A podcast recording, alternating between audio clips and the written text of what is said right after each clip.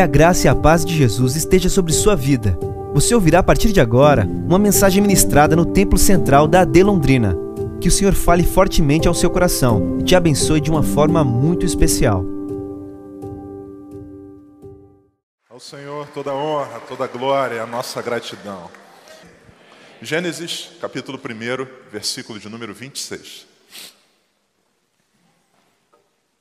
Gênesis 1, 26. Se puder, coloca a versão revista e atualizada. RA.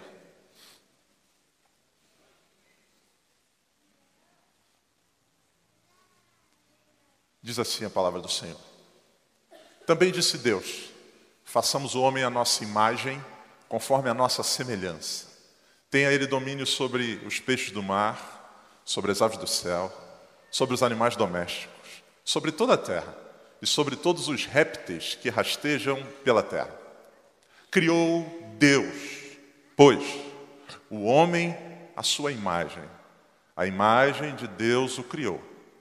Homem e mulher, ou dependendo da sua versão, macho e fêmea, os criou. E Deus os abençoou e lhes disse: Sede fecundos, multiplicai-vos, enchei a terra e sujeitai-a dominai sobre os peixes do mar, sobre as aves do céu e sobre todo o animal que rasteja sobre a terra. Amém. Louvado seja o Senhor pela Sua palavra. Irmãos, eu tenho uma pergunta que eu acredito que já sei a resposta, mas sem a resposta ou sem o acordo nisso, tudo aquilo que a gente disser daqui para frente vai ser complicado. Nós, como cristãos, cremos que a Bíblia é a palavra de Deus? Amém ou não amém? Nós cremos que a Bíblia, a palavra de Deus, é nossa regra de fé que nos ensina no que nós devemos crer. Amém ou não amém? Nós cremos que a palavra de Deus também é a nossa regra de prática, que nos ensina não apenas naquilo que nós devemos crer, mas o que devemos fazer e como viver. Posso ouvir um amém? Então tá bom de posse disso, a gente pode avançar. Eu quero convidá-los para a gente refletir hoje sobre um tema que durante muito tempo foi tabu, principalmente no meio religioso, mas para o qual a Bíblia tem instruções claras e que precisam ser consideradas. Eu quero falar hoje sobre uma realidade de uma área na qual a gente tem visto um grande caos na nossa sociedade. E esse caos ele tem como pano de fundo não coisas ou ações aleatórias, mas há um tracejado, há uma estratégia, há uma ideologia por trás de tudo isso, cuja essência é antibíblica. E como cristãos, eu perguntei se a gente crê que a palavra de Deus é a nossa regra de fé e de prática. Sobre o que eu queria meditar com vocês essa manhã. Põe para mim, por favor, os slides. Hoje eu vou ser bem didático. Preciso fazer isso. Sexualidade segura. Próximo slide, por favor. John Blanchard, meu, minha pronúncia é horrível, disse, ou melhor, escreveu isso que eu acho que é extremamente interessante. Deus pensou no sexo antes que o homem pensasse. Foi Deus que criou. E quando o homem deixa Deus fora do seu pensamento sobre sexo, enfrenta problemas. Medite nisso. Mastigue isso com os dentes do seu cérebro. Deus pensou no sexo antes que o homem pensasse. E quando o homem deixa Deus de fora dessa área do seu pensamento, enfrenta problemas. E a grande pergunta talvez seja, pô, pastor, vim domingo de manhã hoje na igreja, foi dia 15 de maio, pô, por que esse tema? Ou será que realmente esse tema ele é importante? Eu quero pensar com você, próximo slide, sobre alguns assuntos ou sobre alguns porquês esse tema é importante. Primeiro, podemos ler todos juntos? O ponto 1, 1, 2, 3. Tudo. Não, não, não, não, não, está tá muito, tá muito pirulito, meu Deus do céu. Vamos lá, 1, 2, 3. Tudo. A partir Ponto. Nós muitas vezes cometemos o grave erro de eleger áreas da nossa vida que nós acreditamos que nelas nós precisamos da orientação de Deus, e outras que nós acreditamos que a gente pode gerenciá-las sozinho. Então, quando eu tenho uma questão espiritual, estou vendo vulto em casa, acho que o demônio está aqui, Deus. Quando eu tenho que comprar um carro, não, isso aqui é comigo. Quando eu tenho que lidar com uma questão, não, isso aqui é Deus, espiritual. Agora, quando eu tenho que tratar sobre as minhas relações, não, isso aqui é comigo. Elegemos ou colocamos Deus em apenas algumas áreas da vida e outras nós queremos gerenciá-las sozinhos. E o problema é que nós não gerenciamos sozinhos. O que nós fazemos muitas vezes é elegermos para nós, no lugar de Deus, outras fontes de referência. Não existe vácuo, a gente preenche com alguma outra coisa.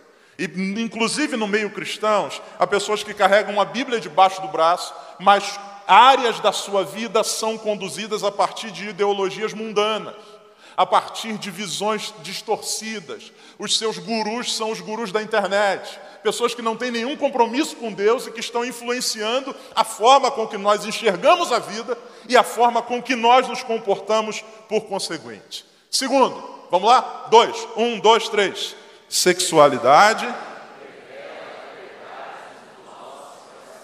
Ponto. Não tem a ver apenas com corpo, tem a ver também com mente e coração. E coração na Bíblia é o centro das emoções e das decisões. O meu corpo só vai onde o meu coração já foi. Vou repetir. O meu corpo só vai onde o meu coração já foi. Muitas vezes aquilo que não se concretizou ainda enquanto prática já habita, povoa e já se realizou no coração.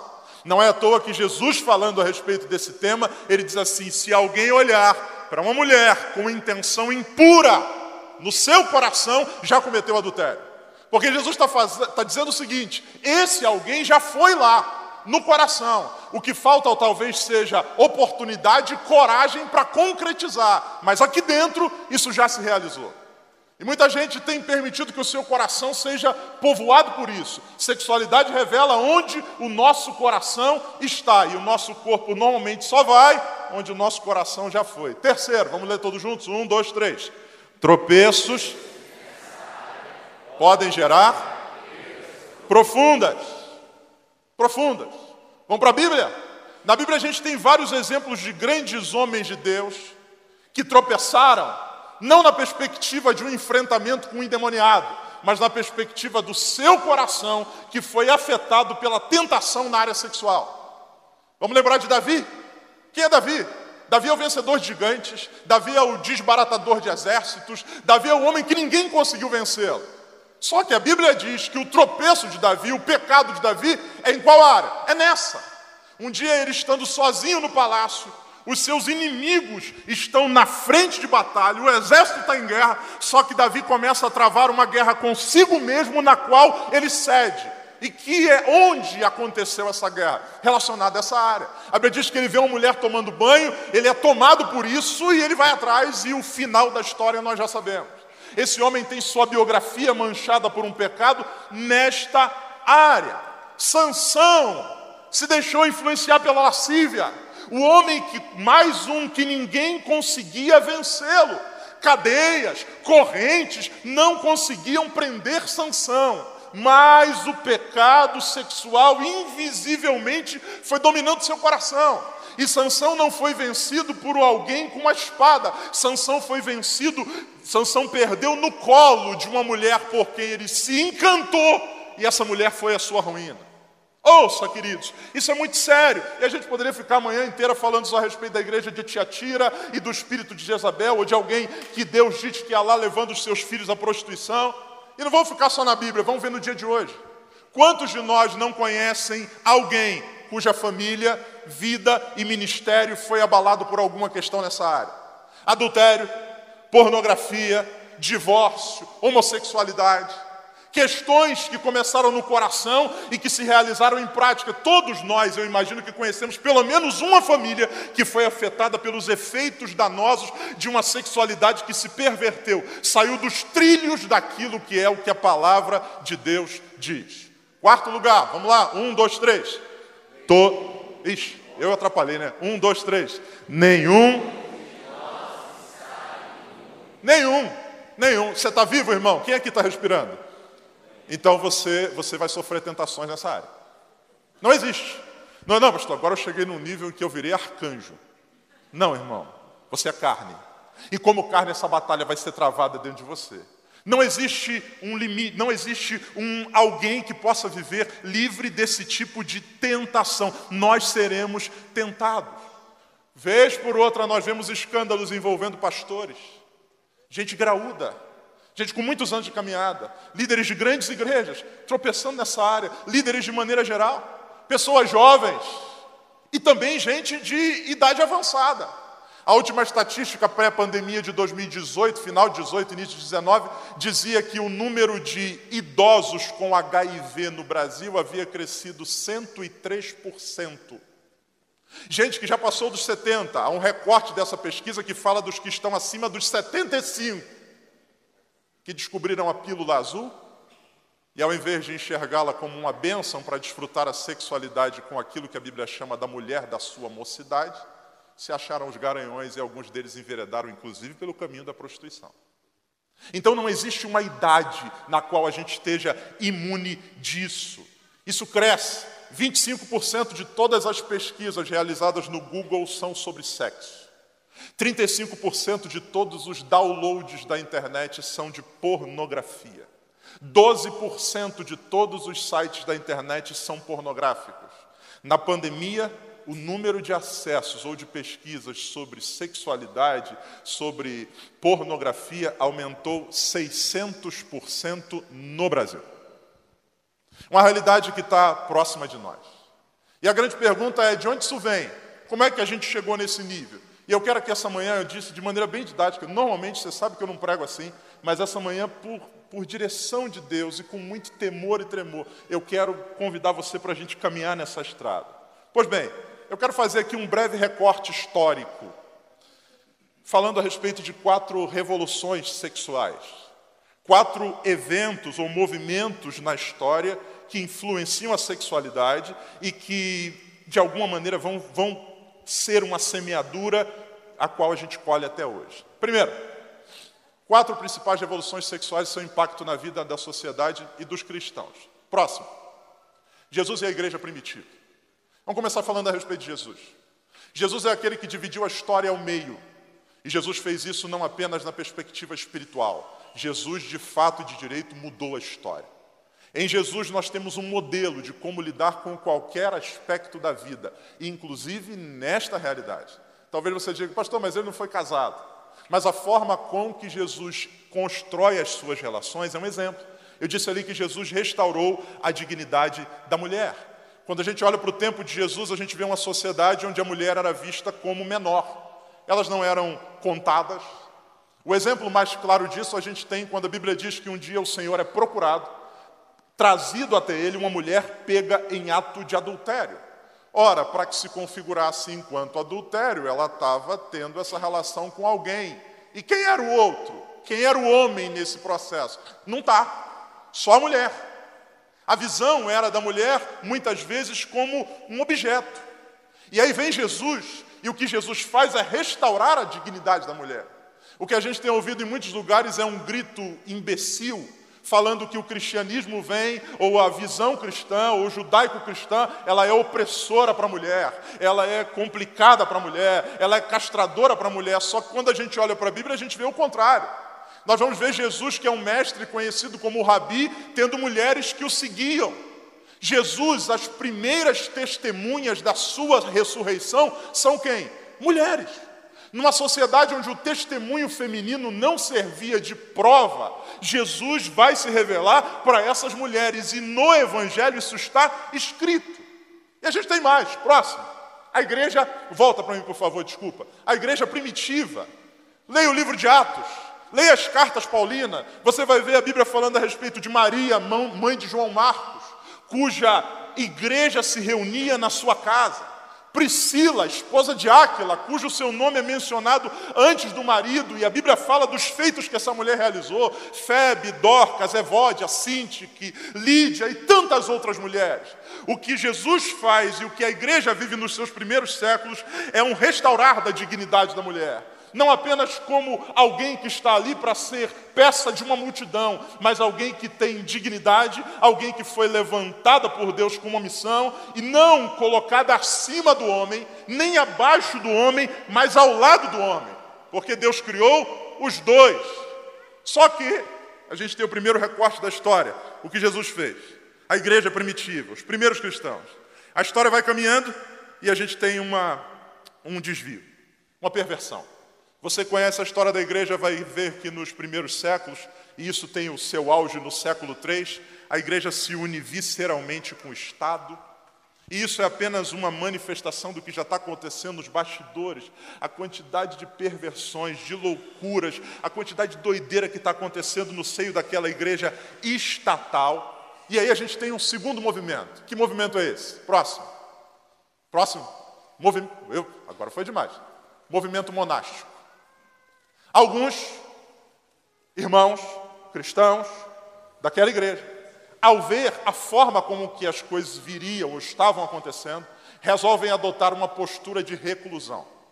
A busca pela espiritualidade na solidão fez com que o conceito de santidade se baseasse fundamentalmente na abstinência sexual e conjugal.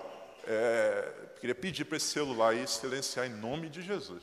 Ouça, essa galera o que, que faz? já que está tudo pervertido, nós vamos nos recolher. E a gente tem aqui uma eclosão do movimento monástico. Homens que entendem, que concluem que o problema dos desvios está relacionado à sexualidade. Se eu quiser ser santo, eu preciso me abster da sexualidade, eu preciso me afastar disso, e muitos deles vão viver uma vida ascética. Tem um camarada chamado Simeão estilita. Esse cara buscando santidade passou meses enterrado até o pescoço, alimentado por alguém que trazia comida e colocava na sua boca. Porque a ideia que ele tinha era o seguinte: se eu mantiver os meus membros amarrados aqui, eu vou conseguir encontrar santidade.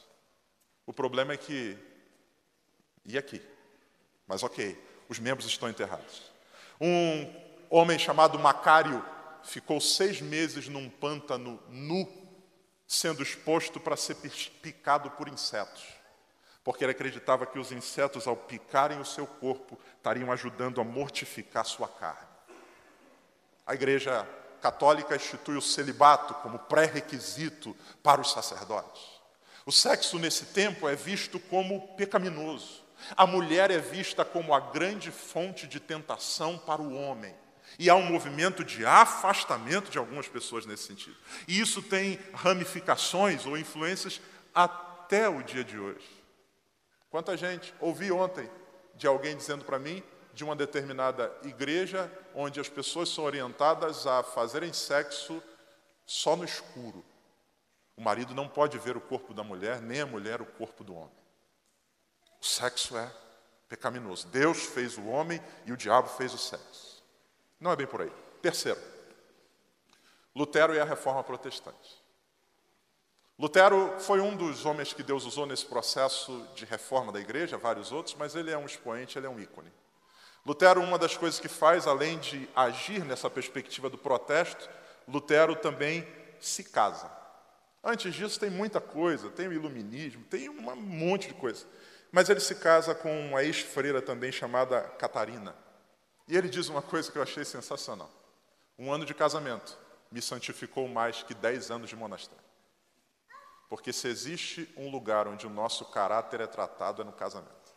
No casamento a gente, desde o primeiro dia, a gente é tratado na perspectiva de perdoar, na perspectiva de todos os frutos, todo fruto do Espírito tem que se manifestar, irmão. Porque essa mulher linda com quem você casou, você descobre que ela é pecadora e você também. E a gente vai sendo tratado nisso, trabalhado nisso. Discutindo comigo mesmo, eu sempre tenho razão. Então a vida isolada faz com que eu construa um mundo onde as minhas preferências e minhas ideias bastam. Agora, quando eu me lanço a relação com o outro, principalmente no casamento, eu vou sendo trabalhado e tratado. Lutero via o casamento como uma escola de caráter. Isso influencia a sociedade. Países que foram colonizados por protestantes, como, os Estados Unidos, cresceram. Alguns se desenvolveram de forma absurda. E qual era a matriz por trás de tudo isso? A ideia de uma família como o centro da sociedade e onde a vida se realiza em todas as suas perspectivas. Quarto e último lugar, Revolução Sexual de 1960. Os anos passam, 1960, antes disso a gente tem muita coisa, muita coisa que, que rolou, iluminismo, Revolução Francesa, implantação dos regimes comunistas e um certo declínio deles que vai acontecer de forma total mais à frente. Mas a gente tem, principalmente em 1960, um movimento que ele não é aleatório, ele não é desorganizado, ele é dirigido por pensadores e alguns deles que são referência, inclusive para pessoas de um determinado espectro político até hoje. Por causa do tempo? Próximo slide. Um deles é Antônio Gramsci, um dos fundadores daquilo que a gente chama de marxismo cultural. Esse homem prega que uma revolução não deveria ser feita mais com armas, necessariamente. No seu livro Cartas do Cárcere, ele diz isso aqui: Não tomem quartéis, tomem escolas e universidades. Não ataquem blindados, ataquem ideias. E que ideias são essas a serem atacadas? Uma das dos alvos é essa ideia de família que vem do cristianismo. A fé cristã no comunismo ela é vista como um problema. O Deus passa a ser o Estado. E nesse sentido, a família, como instituição divina, na perspectiva como ela foi criada, ela é um problema. E o que esse homem disse aconteceu. Ao invés de tomar quartéis, tomem escolas e universidades. Veja o pensamento sustentado na maioria das nossas universidades hoje no Brasil. Veja a guerra travada todos os dias no ambiente escolar. Por quê? Porque essa visão foi sendo implantada e foi formando professores, cineastas, produtores de conteúdo diversos. E a gente vê os resultados disso. Quais são? Filmes e propagandas encharcados de conteúdo erotizado. A propaganda é de, sei lá, pasta de dente. E tem uma mulher sensualizando. Recebi esses dias a propaganda de um carro, propaganda de um carro, onde você tem ali um casal homoafetivo rolando em cima do carro. E o pior é que a marca do carro é a minha. Mandaram para me zoar. Aí, pastor, recebe aí esse mistério. Essa revolução silenciosa, silenciosa, universal. Quando você vê uma marcha do movimento feminista no Brasil, ela é muito parecida, se não exatamente igual à marcha do movimento feminista que acontece, sei lá, na Ucrânia, na Rússia, na Bielorrússia. As bandeiras são as mesmas, a linguagem é a mesma. Isso foi sendo.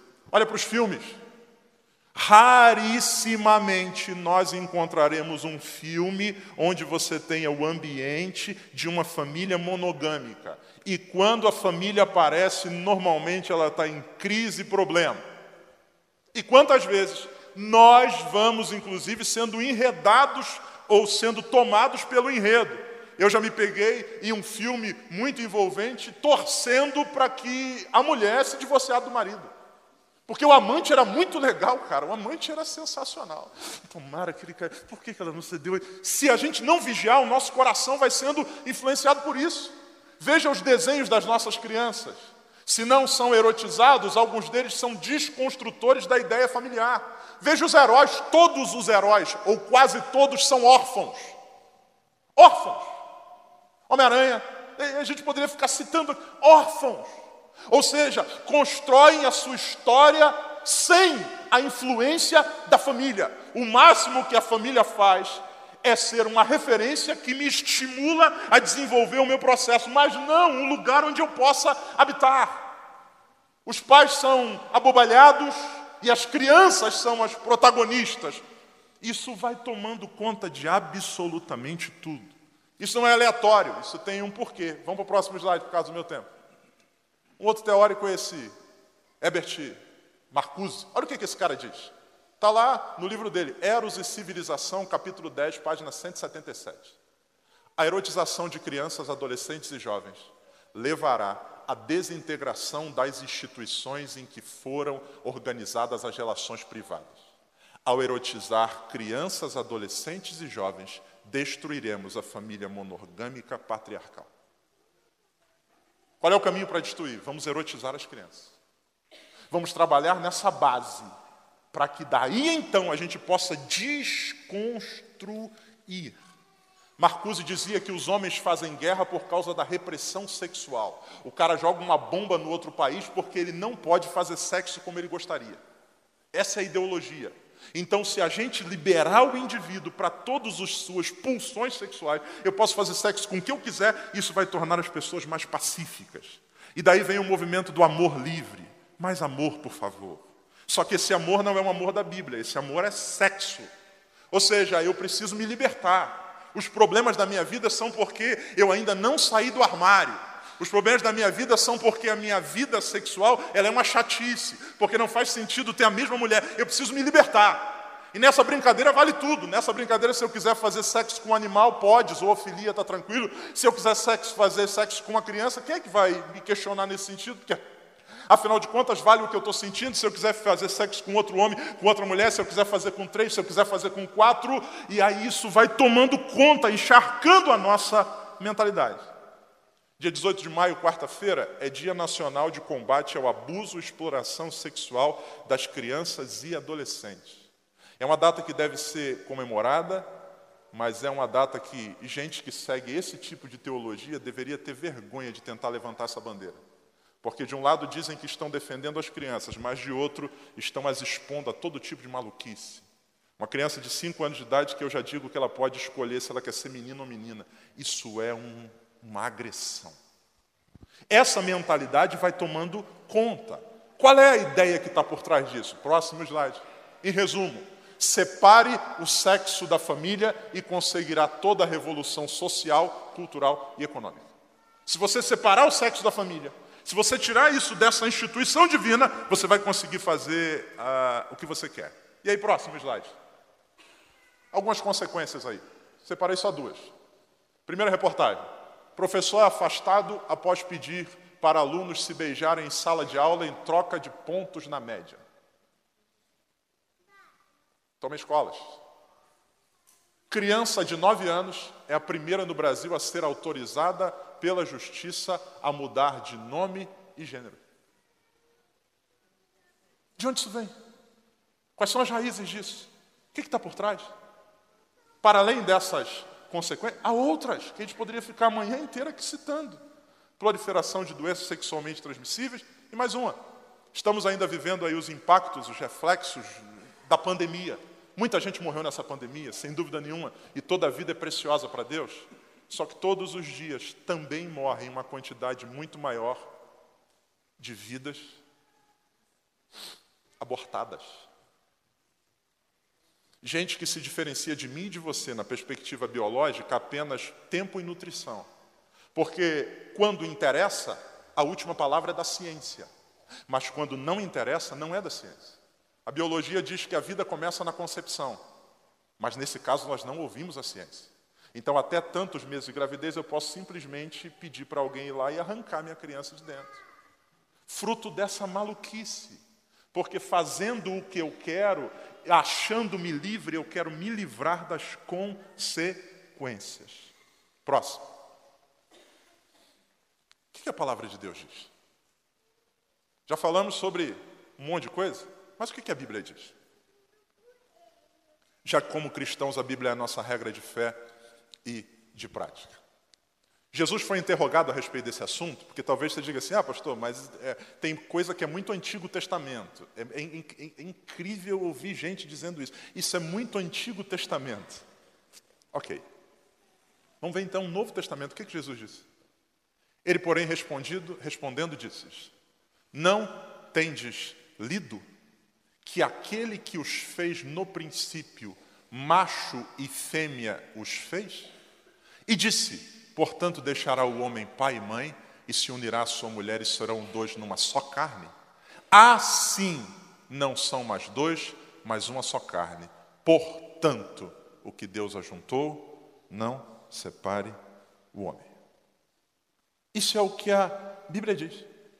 Como é que a gente protege a nossa sexualidade? Deus criou um ambiente seguro para a proteção da sexualidade. E o ambiente seguro para a proteção da sexualidade não é a camisinha. O ambiente seguro para a proteção da sexualidade não é um exame negativo de HIV de dois ficantes. O ambiente seguro para a sexualidade não são os filtros do Tinder. O ambiente seguro para a sexualidade, de acordo com a Bíblia, é o casamento. É na família, nessa instituição divina, que a Bíblia diz que eu posso desfrutar do sexo como dádiva de Deus e ali eu estarei protegido. Protegido porque esse ambiente foi criado por Deus. É Jesus quem diz isso. Eles vão querendo ou trazendo para Jesus, dizendo: O que, que o Senhor diz? Jesus diz assim: Não, eu não vou trazer para vocês uma novidade, eu vou lembrar vocês de um princípio eterno. E que princípio eterno é esse? Deus criou eles. E qual é o nosso grande problema, irmãos? O nosso problema é que nós estamos sendo envolvidos por novidades e estamos esquecendo daquilo que é eterno. E o desgaste, a tragédia disso é clara. Põe para mim, por favor, Salmo 11, verso 3. Olha o que, que diz o Salmo 11, verso de número 3. Você não leu ainda? Grife aí na sua Bíblia, marque. Ora, destruídos o que, irmãos? os fundamentos. O que poderá fazer o justo? O que a Bíblia está dizendo é que a gente pode ficar sem possibilidade de ação. O que, que o justo pode fazer? Eu procuro viver em justiça, mas se os fundamentos forem destruídos, a gente fica de mãos atadas. E essa é a situação que nós muitas vezes nos vemos. Porque estamos, sem perceber, permitindo que fundamentos sejam destruídos, e eu não estou falando apenas do que acontece no Congresso Nacional, eu não estou falando apenas do que acontece num ambiente universitário, eu estou falando do que muitas vezes acontece na nossa casa, acontece no nosso lar, acontece no nosso ambiente de igreja, o lugar onde nós deveríamos usar a palavra de Deus como base, nós estamos nos rendendo. O que mais eu tenho ouvido é de cristão dizendo assim: então, pastor, a Bíblia diz assim, mas o senhor sabe que depende. Depende do que, ô cara pálida? Se a Bíblia diz, a Bíblia é palavra de Deus. Ou nós cremos nisso, ou o que a gente deve fazer, meu irmão, é pedir para sair. Porque Deus não divide sua glória com ninguém. Nós precisamos escolher qual é o nosso padrão. Se o meu padrão for a televisão, eu estou perdido. Eu vou viver de acordo com os princípios. Se o meu padrão for o que a Netflix diz que é certo, eu vou viver de acordo com esses princípios. Agora, se o meu padrão é a palavra de Deus, o problema é que nós muitas vezes queremos a Bíblia como um self-service. E o que é self-service? Eu escolho o que mais me agrada e coloco no meu prato. Então, eu quero a bênção. Aqui. Onde pisar a planta do vosso pé, isso eu quero. É Bíblia, é Bíblia, palavra de Deus. Mil cairão ao meu lado dez mil à minha direita, eu quero. Isso aqui é palavra de Deus. Não importa que está no Antigo Testamento, é palavra de Deus. Meu, a gente vai pegando. Aí a gente olha e diz assim: raça de víboras, quem vos ensinou a fugir da ira de Deus? Não, não, muito amargo. O homem seja marido de uma só mulher. Meu Deus, que quiabo do diabo. A, a gente vai rejeitando. Quando a Bíblia não é um self-service, a palavra de Deus é um prato feito. E como dizia minha mãe, quando eu dizia isso daqui não é legal, ela dizia coma porque vai te fazer bem. Ou a gente crê na Bíblia como palavra de Deus, ou a gente vai ter problema. Então o casamento é um ambiente seguro. E, e, e uma das coisas que, que me chama mais atenção é que a gente tem, até de alguma maneira, olhado para o casamento como cristãos, mas temos esquecido do que essencialmente é casamento. Volta o slide, por favor. Próximo. Sexo é para ser desfrutado no casamento. E o casamento deve ser. Fora do casamento, para um casado, o sexo a Bíblia chama de adultério. Ponto para um, um, par de jovens, um casal de jovens fora do casamento, a Bíblia chama de fornicação. Ponto. Não dá para passar, não dá para minimizar isso, é o que a Bíblia diz. Quando eu falo, a Bíblia chama de prostituição, imoralidade sexual, o desvio daquilo que é o padrão de Deus. Sexo é para ser desfrutado no casamento e o casamento deve ser Primeiro, vamos ler todos juntos, numa só voz, se você pode. Um, dois, três. Hétero.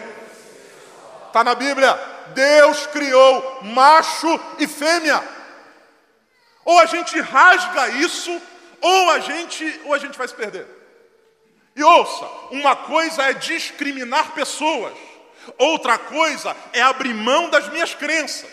Eu posso enxergar alguém fazendo erro e sei que Deus dá a esse alguém a liberdade de escolher o caminho ruim. Deus disse: Eu ponho diante de você a vida e a morte. Eu posso escolher a morte, mas se esse alguém escolher a morte, eu posso, de alguma maneira, olhar para ele, eu posso ver que ele está escolhendo esse caminho, eu posso alertá-lo, mas eu não posso abrir mão das minhas convicções. A Bíblia diz: Maldito aquele que chama o bem de mal e o mal de bem. É Bíblia, irmão, macho e fêmea. Eu sei que existem pessoas queridas nossas que lutam contra a homossexualidade. Isso vai chegando cada vez mais perto de nós. E assim, uma coisa é amar pessoas, uma coisa é considerar seus caminhos, mas outra coisa é dizer que isso é, do ponto de vista bíblico, aceitável. A sociedade pode aceitar, mas para a Bíblia isso é pecado. Eu não posso mudar o nome. Pecado. Heterossexual. Segundo, monogâmico. O homem, Deus criou macho e fêmea e disse: o homem se unirá à sua mulher. Deus não disse às suas mulheres. Deus não disse a sua mulher e a dançarina do vídeo pornográfico, a sua mulher e ao seu homem. Porque alguns de nós defendem, e a gente vai ver isso muito na esfera política, Gente defendendo, eu defendo a família tradicional. Só que defender a família tradicional não é apenas ser contra o desvio na questão de gênero. Defender a família tradicional é também defender que ela viva debaixo dos padrões de Deus. E um dos padrões de Deus é a questão da monogamia. Porque tem gente que diz que defende os padrões cristãos, mas vive um monte de maluquice. Gente que já está no quinto casamento arrebentando com tudo. Gente que tem amante, mas eu defendo os padrões. Não família, de acordo com a palavra de Deus, ela é monogâmica. E terceiro, o que, que diz aí, irmãos? Indissolúvel. O que Deus uniu não separa o quê? Ele pode se chamar juiz, ele pode se chamar. Existem exceções? Sim, e elas estão prescritas na Bíblia.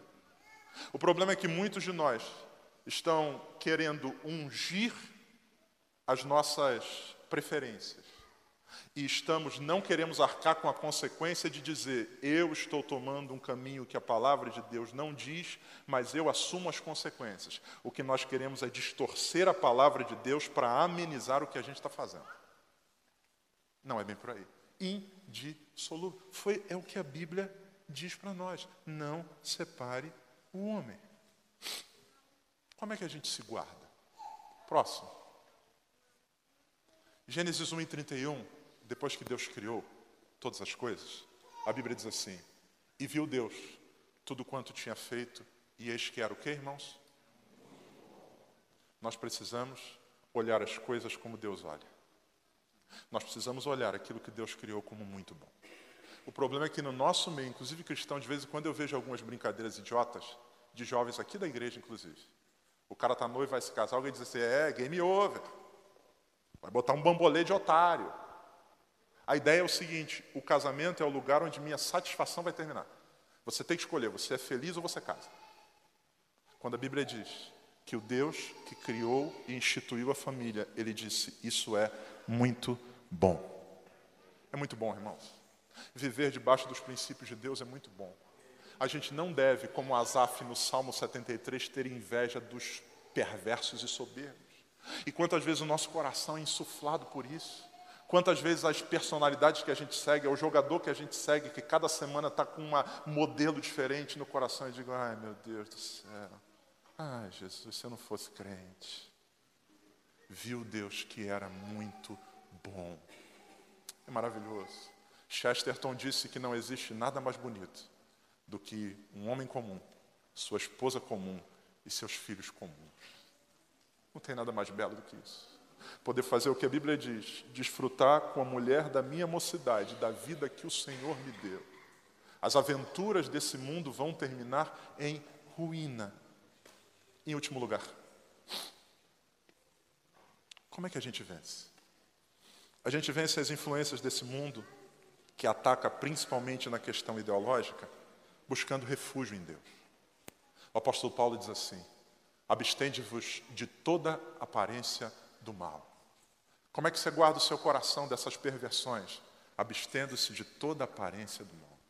Tem coisa que não vem embrulhada como mal, mas se tem algum tipo de aparência, se afaste, irmãos. A minha playlist não deve ser de vídeos para assistir, não deve ser guiada por aquilo que são os mais famosos, mas pelos meus princípios. Tem coisas ali que me afrontam. Não quero saber disso. Ah, pastor, mas é só um filme. Mas é só como se isso não nos influenciasse. Isso influencia consumo, percepção, visão, estrutura. Isso influencia. Então, abastende-vos de toda a aparência do mal. Você tem um celular na sua mão que é um portal para o mundo inteiro. E quantos homens estão sangrando silenciosamente no vício da pornografia? Quantos casamentos estão indo à ruína por causa disso? Nós, como pastores, atendemos com muita frequência. Hoje você tem a nova modalidade do adultério virtual. É o cara que começa a flertar com alguém, uma mensagem aqui, outra ali, aquilo vai tomando conta do coração, e a gente acredita que está protegido atrás daquela tela, quando na verdade não está. E o mesmo Deus de paz vos santifique em tudo, tudo. Santificação envolve todas as dimensões do ser, o vosso espírito. E a gente busca santificar o espírito. Pastor, estou fazendo uma campanha de oração no monte para ser cheio do Espírito Santo. Amém. Busque santificar o espírito. A alma, mas também o corpo. Sejam plenamente conservados irrepreensíveis para a vinda de nosso Senhor Jesus Cristo. Jesus não vem apenas para pensar a nossa alma. A Bíblia diz que esse corpo será transformado. E esse corpo a Bíblia chama de templo de quem? Do Espírito. Eu devo cuidar com o que eu vejo. Eu devo cuidar com o que eu toco. Eu devo cuidar com a forma com que eu me relaciono. Principalmente ou em todos os ambientes, inclusive no casamento. A minha mulher não é um objeto sexual para satisfazer minhas fantasias. Minha mulher é filha de Deus como eu. Ela é noiva do Cordeiro e eu devo honrá-la, a Bíblia diz, dando-lhe preferência.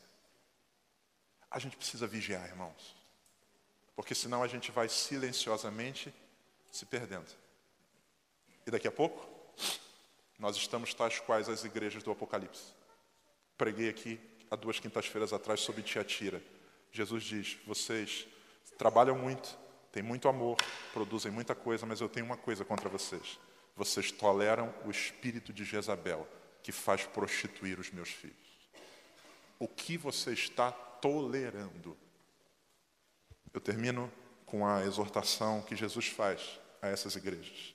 Ele diz: quem tem ouvidos, ouça. O que o Espírito diz à igreja?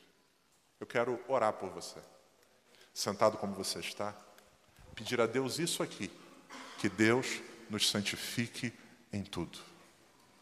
Que o Senhor nos santifique em tudo: corpo, alma espírito. Corpo, alma espírito. Minha sexualidade, minhas finanças, corpo, alma espírito. Que o Senhor guarde os meus filhos, que o Senhor proteja o meu lar. Corpo, alma espírito. Senhor, em nome de Jesus. Nós te pedimos, ó Pai, tem misericórdia de nós.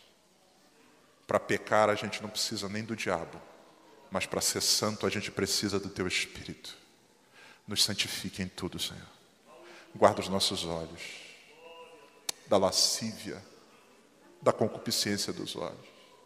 Guarda o nosso coração dos adultérios silenciosos, das cobiças indevidas. Guarda, Senhor, esconde-nos em Ti. Nós não fomos chamados para viver isolados da sociedade, nós fomos chamados para, no meio dela, manifestar as virtudes daquele que nos chamou das trevas para a Sua maravilhosa luz.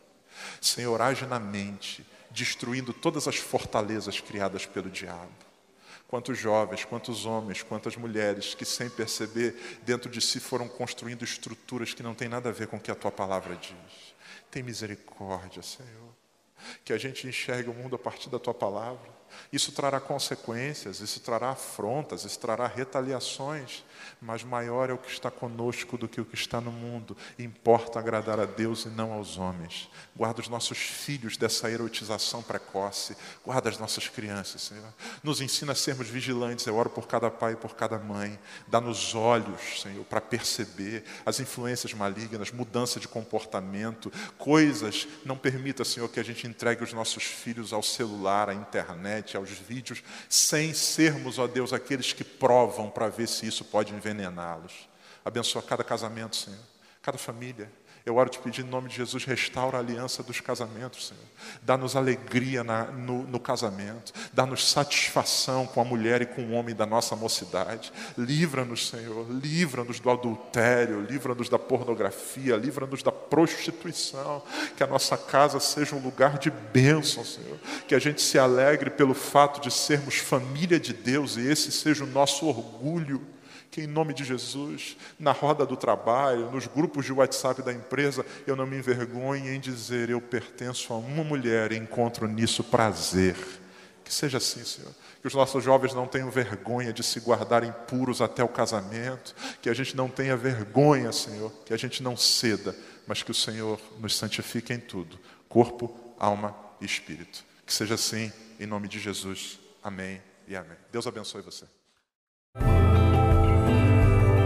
Essa foi uma mensagem ministrada no Templo Central da AD Londrina. Acesse nossas redes sociais no Facebook, Instagram e YouTube e fique por dentro de tudo o que está acontecendo.